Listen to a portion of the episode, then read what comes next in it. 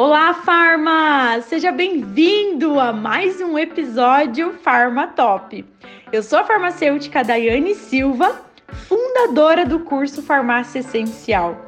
Toda semana eu disponibilizo aqui e no meu canal no YouTube conteúdo do ramo farmacêutico, criando uma oportunidade única para você se desenvolver como profissional e se tornar um Farma Top. Antes da gente começar, eu quero te fazer um convite para você tirar um print aí da sua tela e postar nos stories lá no Instagram. E me marca, arroba farmacêutica Daiane Silva. Eu vou amar saber que você está me ouvindo. E ó, eu respondo a todos pessoalmente. E ao final aqui desse episódio, se você achar que o conteúdo te ajudou de alguma forma, deixe sua avaliação, marca ali cinco estrelinhas, que isso significa muito, muito, muito para mim. E esse é o episódio de hoje.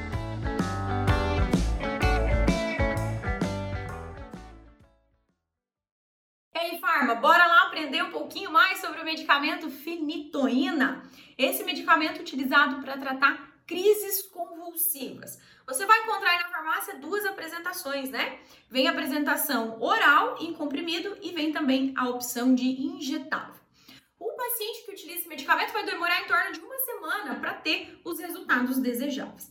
Para aquele paciente que precisa de uma solução imediata para tratar uma crise epilética ou de arritmia, se aconselha utilizar a forma injetável, tá? De preferência endovenosa. Para aqueles pacientes que utilizam a forma oral, a forma farmacêutica oral, sempre oriente o paciente a tomar o medicamento após preferência ali junto com a refeição ou logo após.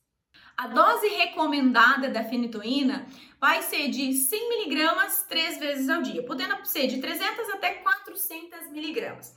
E a dose máxima recomendada é de 600 miligramas. Lembrando que vai depender de cada paciente, né, da, da, da individualidade de cada paciente.